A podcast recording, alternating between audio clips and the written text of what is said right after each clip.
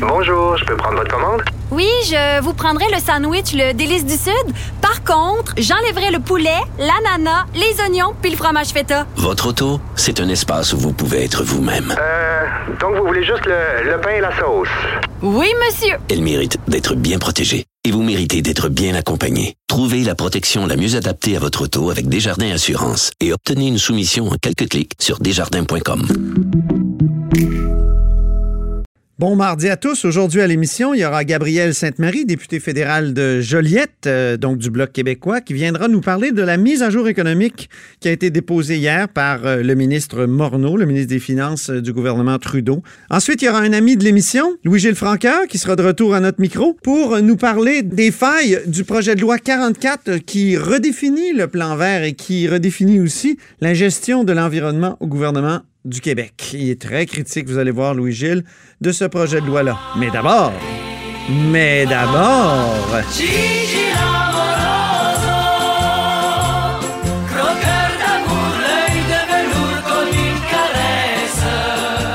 Bonjour Jean-François Gibault, notre compteur et accessoirement directeur de la recherche à QMI.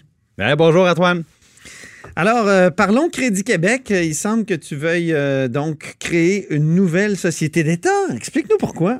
Oui, ben c'est vrai que c'est pas dans mes habitudes d'être favorable à, la création de nouvelles sociétés d'État. Mais là, euh, bon, je voyais euh, les derniers dénouements dans toute la saga Desjardins et Equifax euh, de ce matin dans la presse, dans fond, où on, nous apprend que Desjardins s'est plaint, dans le fond, du fonctionnement du site Internet d'Equifax, parce que, évidemment, Desjardins envoie, on le sait maintenant, la totalité de ses clients vers Equifax pour supposément se protéger.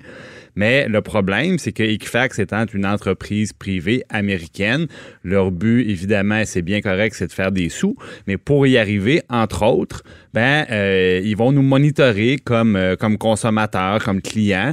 Et même lorsqu'on va sur leur site Internet pour s'inscrire à leurs produits, vérifier notre dossier de crédit, par exemple, qui sont nos créanciers. Ah, je disais dans la presse ce matin qu'ils vendent même nos informations à Facebook. Ça va bien? Absolument. et ça va aussi ça ressemble loin. à Cambridge Analytica, ça. Oui, et comme ça marche avec le, le, notre adresse IP, par exemple, ou encore nos appareils mobiles, si on, on accède à partir de notre cellulaire, ben, ils ont même des données sur notre euh, géolocalisation.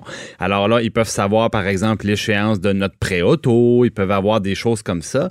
Et évidemment, c'est encore une information qui vaut très cher et qui est, monnayée.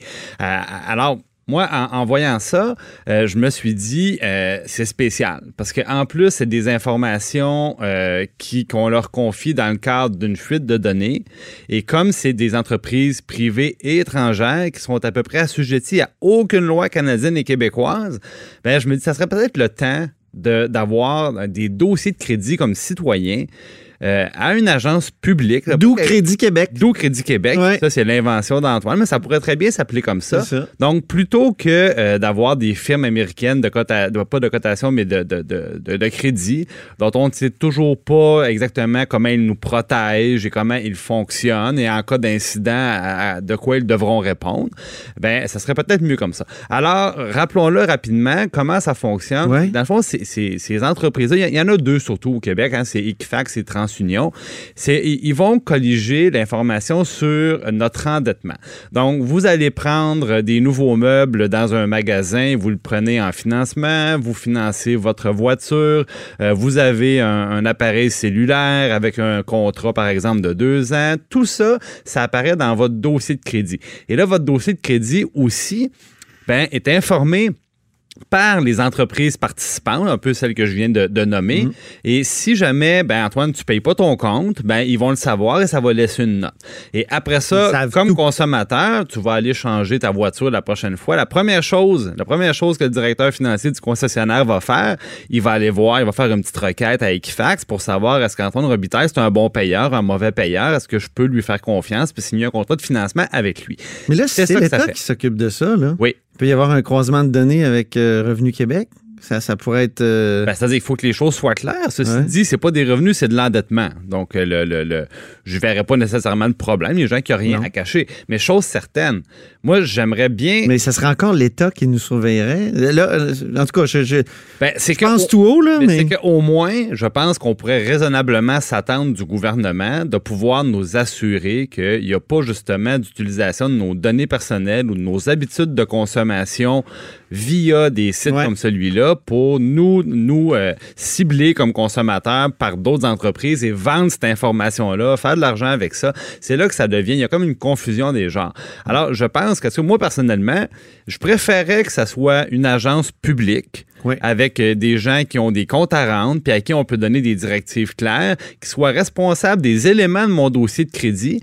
Et si à ce moment-là, je veux changer de voiture ou je veux changer mon, mon mobilier de salon, eh bien, le commerçant, quand il va vouloir savoir si je suis un, un consommateur qui est fiable au niveau de ses paiements ou encore est-ce que j'ai une capacité encore de- une- un endettement supplémentaire, ben, il va aller regarder dans une information qui sera rendue disponible et protégée par l'État.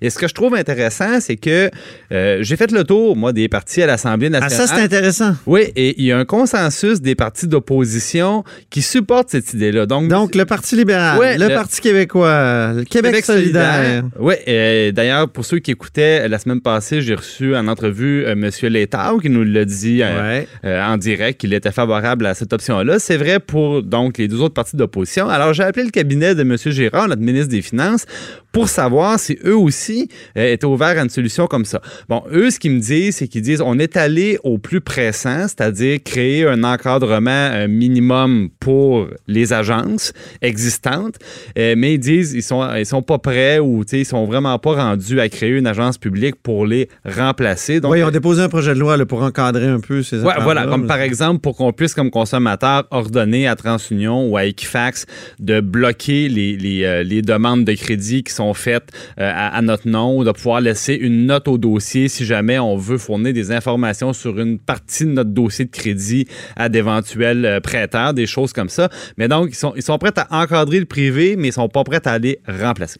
Très bien, très intéressant. Deuxième sujet maintenant, parce que ça fait appel à l'expérience du compteur. Oui. C'est-à-dire qu'il y a eu un souper hier du ministre des, des ministres des Finances du Canada, du Dominion, Oui. à Ottawa. Et à ce souper-là, on, a- on reçoit, chaque province reçoit une petite enveloppe avec Ah ben. un chiffre. Oui. Et là, je veux t'éc- je veux t'entendre là-dessus. D'abord, parle-nous un peu du contexte, puis aussi, il paraît que tu as le chiffre. Ben oui. Dans le fond, le, le- le- premièrement, tu, tu parlais C'est une du compteur, Dominion. Oui, oui. Ben, tu parlais du Dominion. On se sent dans le Dominion quand on va là. Je suis déjà allé. Euh, donc, c'est la plupart du temps dans le coin d'Ottawa, évidemment. Et là, tous les ministres des Finances s'en vont là, se réunissent et traitent de, de- de sujets d'intérêt commun. Comme là, par exemple, on l'a vu, M. Legault s'était préparé avec M. Ford. Il dit quand on va aller négocier avec le fédéral, les premiers ministres ou les ministres des Finances, on va s'être parlé avant. Donc, c'était les ministres des Finances. À chaque année, c'est comme ça, juste avant Noël. Et à, euh, donc, la première journée, il y a un souper. Donc, c'est le ministre fédéral qui reçoit ses homologues. Et là, au cours de la soirée, littéralement au sens propre, il vient remettre le chèque euh, de péréquation, le chèque de transfert dans, dans une petite enveloppe, puis il fait le tour de ses collègues en disant, ben voilà le, le montant d'argent que vous allez recevoir pour l'année suivante. Et là, c'est toujours un petit moment de stress parce que on compare le montant qu'on avait prévu, parce qu'au ministère des Finances de Québec, ils font des estimations, puis ils mettent ça dans leur cadre financier. Au mois de novembre, M. Girard avait présenté ça. Et là, un mois plus tard, on sait si on s'est trompé un petit peu, Ouais. si on est, euh, bon, bonne nouvelle, mauvaise nouvelle. Donc, cette année, euh, il- il- par rapport à ce que les ministères des Finances avaient prévu, il y a une légère bonne nouvelle. Oh! Il y a une très légère bonne nouvelle de euh, 65 millions de dollars Ben, en argent. Oui, oui. Hey. Mais c'est mieux que l'inverse. Parce que Je des fois, quand on, on se rend compte qu'on on a été trop euh, optimiste dans notre évaluation, ben ça veut dire qu'on vient d'avoir un petit trou dans le cadre financier. Des fois, il peut être plus gros. Mais là, donc, M. Girard, il a ouvert l'enveloppe puis il a fait. Il, était sûrement bien content de, de ce petit montant euh, supplémentaire-là euh, du gouvernement fédéral. Intéressant. Puis, euh, donc, euh, peut-être un dernier mot sur la mise à jour, la mise à jour euh, budgétaire? Oui, ben le, le- bon, il y a eu amplement de propos de tenus, euh, notamment sur la question des déficits qui sont prévus là-dedans. Bon, près de 27 milliards de déficits alors qu'on est en bonne période de croissance. Et tout ça, bon, moi j'ai remarqué, on parle beaucoup, c'est oui, mais c'est en soutien parce qu'on fait des, des investissements qui soutiennent l'économie. Ben, quand il est question d'infrastructure, par exemple, quand on, on on développe des, infrastructures de transport en commun, des choses comme ça, ben oui, c'est vrai, ça a un effet structurant. Mais euh, quand on parle de baisse d'impôts, euh, c'est pas mal moins structurant. Ça, ça s'appelle des gâteries électorales.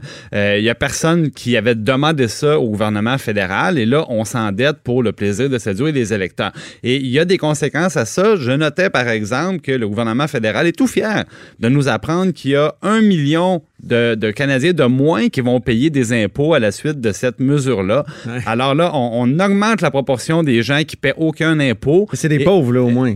ben, c'est, oui, mais sauf que c'est de plus en plus les, des gens de la classe moyenne qui, une fois pris l'effet net, c'est-à-dire une fois le chèque pour les enfants, une fois la déduction pour ci et pour ça, qui, au net, ont plus du tout d'impôts à payer et on fait toujours reposer la charge fiscale sur un nombre plus petit de personnes. Et le problème, quand on fait ça, oui, l'effet de redistribution est important.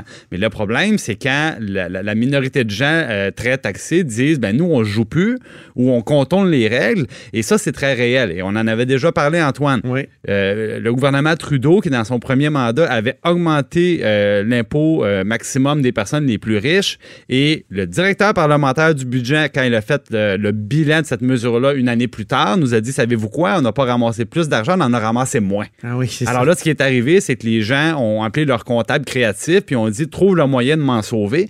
Puis quand on regarde du côté de la France, par exemple, on sait que ça peut aller même jusqu'à l'exode. On n'est pas rendu à ce niveau-là. Mais je dis simplement, c'est pas nécessairement une bonne nouvelle d'effriter la base fiscale. Puis en plus, c'est les mêmes personnes qui éventuellement, s'il arrive une récession et que le gouvernement tombe dans un déficit qui va se compter en centaines de milliards de dollars, parce que c'est ça qui va arriver, ben qui sera les premières personnes coupées? Ils vont couper les transferts, ils vont couper donc d'autres mesures. ils On va couper dans, dans la santé et l'éducation comme d'habitude, Bon. comme Paul Martin l'a fait dans les années 90. Ils vont rétablir le- l'équilibre budgétaire, mais sur le dos de justement des programmes sur lesquels les gens comptent le plus. C'est ça qui va Hein? arriver, mais c'est pas grave parce qu'on aura notre crédit camping. Excellente Ben oui. finale. Ben oui. Merci beaucoup, Jean-François Gibault, euh, donc directeur de la recherche à QMI, mais surtout notre compteur.